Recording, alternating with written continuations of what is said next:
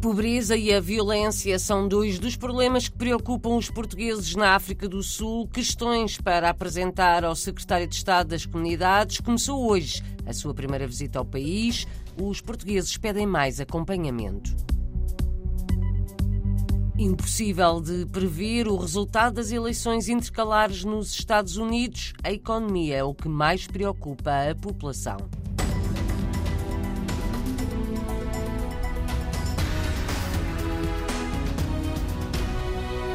A pobreza e a violência são dois dos problemas que preocupam os portugueses na África do Sul, para além dos cortes regulares de energia elétrica, questões que os dirigentes das comunidades devem apresentar ao secretário de Estado, que começou hoje a sua primeira visita ao país. José Nascimento, conselheiro das comunidades madeirenses na África do Sul, espera que Paulo Cafofo consiga aproximar os portugueses das entidades políticas. Com os líderes da comunidade e não só com as instituições, que se possa criar um, um elo de, de comunicação e de ligação para melhor resolvermos as dificuldades que a comunidade eh, enfrenta. Há muita pobreza, na nossa comunidade, há gente a passar mal. Situações de pobreza e de envelhecimento da comunidade na África do Sul, muitos dos filhos dos que emigraram têm partido para outros países à procura de melhor vida, um facto de que o secretário de Estado das Comunidades tem conhecimento. Nós ainda recentemente tivemos eh, enfim, notícias de ataques e de ações de violência na África do Sul e isto eh, é algo com que a nossa comunidade tem de lidar e de confrontar-se.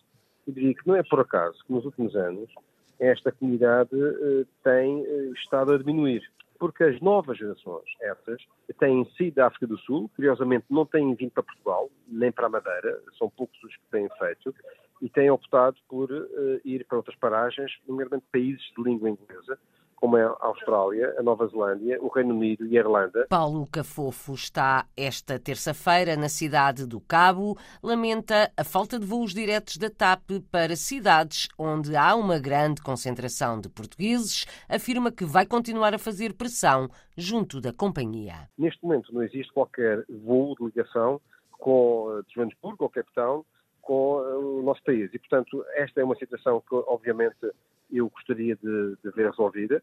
Sei que não é fácil, que a TAP neste momento uh, confronta-se com falta de, de, aviões, mas eu considero que este é um mercado que pode ser muito interessante e aqui a comunidade portuguesa que ali reside poderá ser mesmo uma arranca comercial para que, uh, em termos desta rota e desta linha, possa ser rentável. Aliás, a TAP saiu e outras companhias ocuparam este espaço.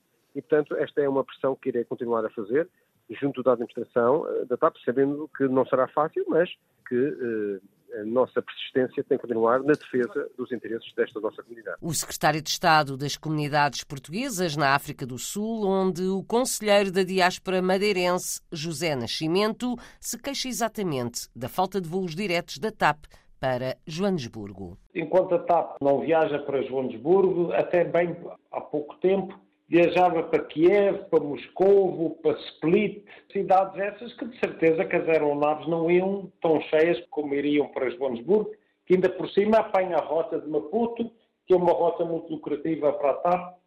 Portanto, não se compreende o facto de TAP não voar para Joanesburgo. O lamento de José Nascimento, conselheiro das comunidades madeirenses na África do Sul. Na visita que iniciou esta terça-feira, o secretário de Estado das Comunidades começou pela cidade do Cabo, mas vai passar também por Durban, Joanesburgo e Pretória. Vai visitar várias instituições sociais, clubes e empresas portuguesas. É, o eh, roteiro procura pôr em evidência e valorizar aquilo que estes portugueses que residem no estrangeiro têm feito uh, em nome de Portugal, mas também para conhecer os problemas e, e com políticas certas, poder minimizar os aspectos mais negativos.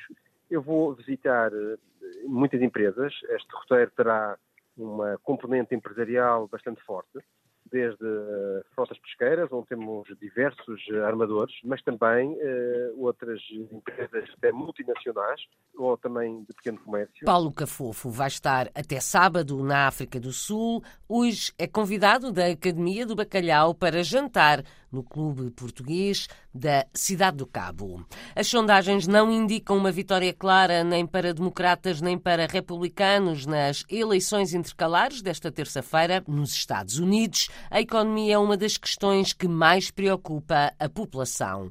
Os resultados são impossíveis de prever na análise de Daniela Melo, luso-americana, professora de Ciência Política na Universidade de Boston. É muito difícil de prever neste momento porque realmente as sondagens mostram que a campanha eleitoral é muito renhida, mas o mais provável é que a Câmara dos Representantes fique nas mãos dos, dos republicanos. No Senado a questão é mais complexa porque realmente temos muitas corridas eleitorais que estão muito próximas, portanto temos mesmo que esperar até, provavelmente até que o último voto seja contabilizado para sabermos exatamente quem é que vai controlar o Senado, se bem que os republicanos têm alguma vantagem nas sondagens, ah, ou seja, há uma grande probabilidade de que os republicanos controlem o Congresso, há uma possibilidade de que controlem apenas a Câmara dos Representantes e é muito improvável que os democratas consigam manter controle sobre as duas câmaras. Para muitos analistas, estas eleições funcionam como um referendo ao governo democrata de Joe Biden, mas também como um teste à popularidade de Donald Trump. Como funciona o Congresso norte-americano é o que explica Daniela Melo, professora de Ciência Política em Boston. O Congresso americano, podemos pensar nisso como um parlamento, mas um parlamento com duas câmaras. A Câmara dos Representantes é uma Câmara que tem muitos mais representantes, ou seja, cada Estado envia vários representantes para a Câmara dos Representantes, enquanto que no Senado há apenas 100 lugares e 100 senadores. Cada Estado envia apenas dois senadores para o Senado. As câmaras partilham partilham poderes legislativos e orçamentais. Por exemplo, o Senado tem um poder de influência muito grande, porque é no Senado que decidem nomeações para, para juízes a vários níveis, nomeações para cargos políticos no governo e por aí fora, enquanto que a Câmara tem também vários poderes legislativos. Ambas as câmaras têm a capacidade de iniciar legislação, que depois tem que ser aprovado pela outra Câmara e enviado para a Presidência. As explicações da especialista Daniela Melo luso-americana.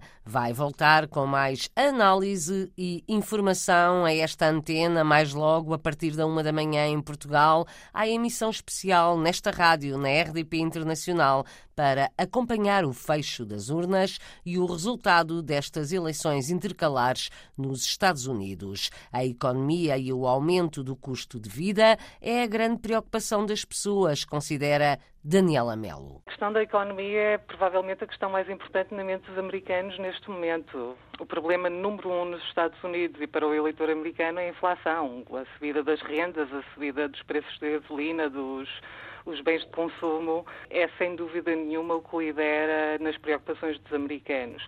E depois temos outras questões, como a questão do aborto, questões culturais, digamos assim, que aparecem em segundo e em terceiro lugar, geralmente mais do lado republicano, mas de ambos os lados, tanto do eleitor democrata como do eleitor republicano, o que vemos realmente é, sobretudo, uma preocupação com a economia e, como sabemos, os, os eleitores americanos têm uma tendência a votar com a carteira. A inflação e o aumento do custo de vida são as grandes preocupações das pessoas nos Estados Unidos. Daniela Mello é professora de Ciência Política na Universidade de Boston. A partir da uma da manhã, a emissão da RDP Internacional Internacional acompanha os resultados destas eleições intercalares nos Estados Unidos. Um terço do Senado vai ser substituído e toda a Câmara dos Representantes, que tem 435 lugares a votos.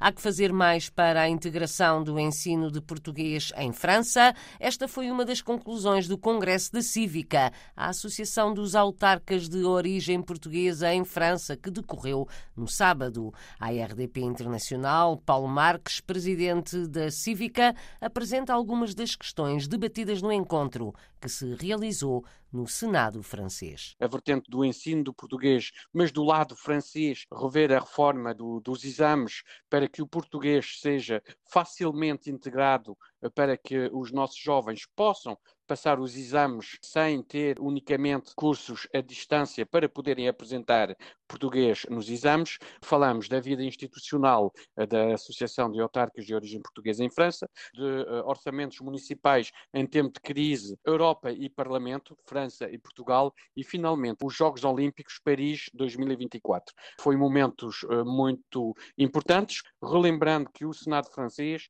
é a representação dos nossos eleitos em França. Foi um momento muito, muito importante.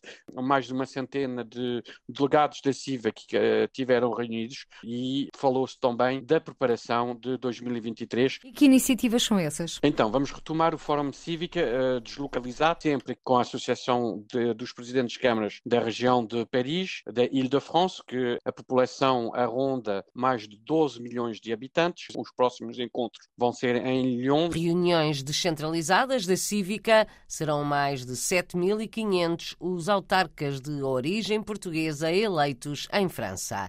O autarca Paulo Marques recebeu recentemente duas distinções francesas pelos 22 anos de trabalho da Cívica, a Medalha de Honra da Assembleia Nacional e a Medalha do Senado. Uma honra, confessa emocionado. Fiquei, e aliás ainda estou a ficar sem voz, fiquei estupefacto, não, não, não, não conseguia falar, uh, mas foi uma honra e agora dizer que ter tido 22 anos de trabalho com a Cívica, onde nós conseguimos com todos esses autarcas que me rodeiam e que faz com que a Cívica seja uma única referência em França de uma estrutura de franceses com uma certa origem, mas inteiramente situados na República. Foi bastante importante. Paulo Marques, entrevistado pela jornalista Paula Machado, foi distinguido pelo Senado e pela Assembleia Nacional Francesa pelo trabalho da Cívica, que fundou há 22 anos, pelo trabalho como vereador na Câmara de Aulnay-sous-Bois e ainda pelas ações que desenvolve em Portugal e França